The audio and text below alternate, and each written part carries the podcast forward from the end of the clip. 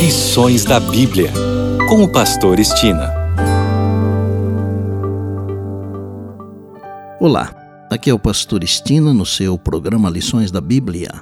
Neste trimestre, de janeiro a março, estamos estudando o tema Administradores Fiéis à Espera do Mestre. O assunto da semana é o Pacto do Dízimo. E o tópico de hoje, o dízimo equivale a um décimo. Não é por causa de uma falsa nota de dinheiro que a nota verdadeira perca o seu valor. Não é por causa de muitos charlatões no campo religioso que os verdadeiros obreiros de Deus sejam desqualificados. Não é porque algumas igrejas iludem seus fiéis com enganos sobre finanças que o dízimo deixa de ter suas funções. O dízimo pertence ao Senhor e ponto. Dízimo significa a décima parte de nossas rendas. Deus nos dá tudo, mas exige como seu um décimo, que é o dízimo. Há uma diferença entre dízimos e ofertas. O dízimo corresponde a 10%. As ofertas devem ser voluntárias. O percentual do dízimo é determinado por Deus. O percentual da oferta é determinado pelo adorador. O dízimo é um ato de adoração. A oferta é um ato de louvor ou gratidão. O dízimo reconhece Deus como Criador, dono de tudo, proprietário, Senhor absoluto. A oferta reconhece Deus como Salvador, Redentor. Os dicionários definem o dízimo como uma décima parte de algo, ou 10%. É provável que essa definição tenha sido tirada da narrativa bíblica. Entregar o dízimo é simplesmente devolver 10% da renda ou lucro a Deus. Tudo que temos pertence a Ele em primeiro lugar. A legislação do dízimo dada a Israel no Sinai indica que o dízimo é santo e pertence a Deus, conforme Levítico 27, versos 30 e 32. Nosso Pai pede somente 10%. Nossas ofertas de gratidão são adicionais ao dízimo e separadas dele. O dízimo é o testemunho mínimo do compromisso do cristão. Em nenhum lugar da Bíblia encontramos indicação de que a porção de Deus seja inferior a um décimo. A primeira menção do dízimo na Bíblia está em Gênesis 14, que conta a história do encontro de Melquisedeque com Abraão. A última menção de dízimo na Bíblia lembra o mesmo encontro, mas as palavras décimo e dízimo são usadas de forma intercambiável. Hebreus 7, versos de 1 a 9.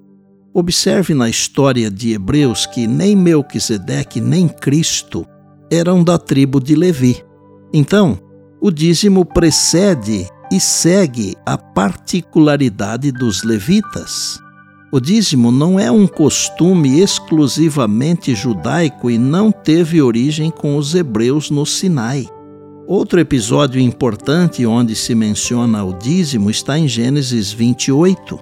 Jacó saiu de casa fugindo de seu irmão Esaú, e certa noite ele sonhou com uma escada que subia da terra ao céu ou descia do céu à terra.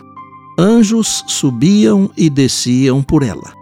Deus se encontrava no topo e prometeu estar com Jacó e um dia trazê-lo de volta. Aquele jovem solteiro teve a experiência de conversão e disse: O Senhor será o meu Deus, e de tudo que me concederes, certamente te darei o dízimo. Está em Gênesis 28, versos 21 e 22. Antes mesmo de Jacó fazer tal voto de fidelidade nos dízimos, Deus fez promessas a Jacó. O texto diz assim: E sonhou e eis posta na terra uma escada cujo topo atingia o céu, e os anjos de Deus subiam e desciam por ela. Perto dele estava o Senhor e lhe disse: Eu sou o Senhor, Deus de Abraão teu pai, e Deus de Isaque. A terra em que agora estás deitado eu te darei a ti e à tua descendência. A tua descendência será como pó da terra. Estender-te-ás para o ocidente e para o oriente, para o norte e para o sul. Em ti e na tua descendência serão abençoadas todas as famílias da terra.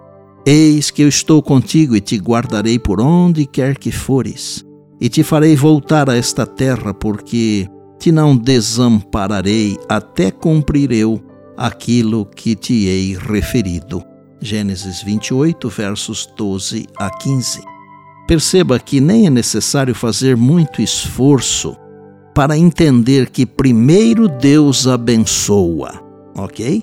Bem, concluo o tópico de hoje com um pensamento do livro Patriarcas e Profetas, que está na página 187 e diz: Jacó não estava tentando fazer um acordo com Deus.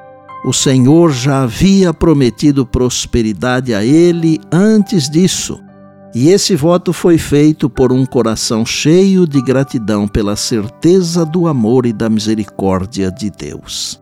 Jacó entendia que Deus tinha direitos sobre ele, os quais ele devia reconhecer, e que os sinais especiais do favor divino a ele concedidos exigiam tal retribuição. E por bondade. Lembre-se sempre das palavras de Jesus: Passará o céu e a terra, porém as minhas palavras não passarão. Eis que venho sem demora.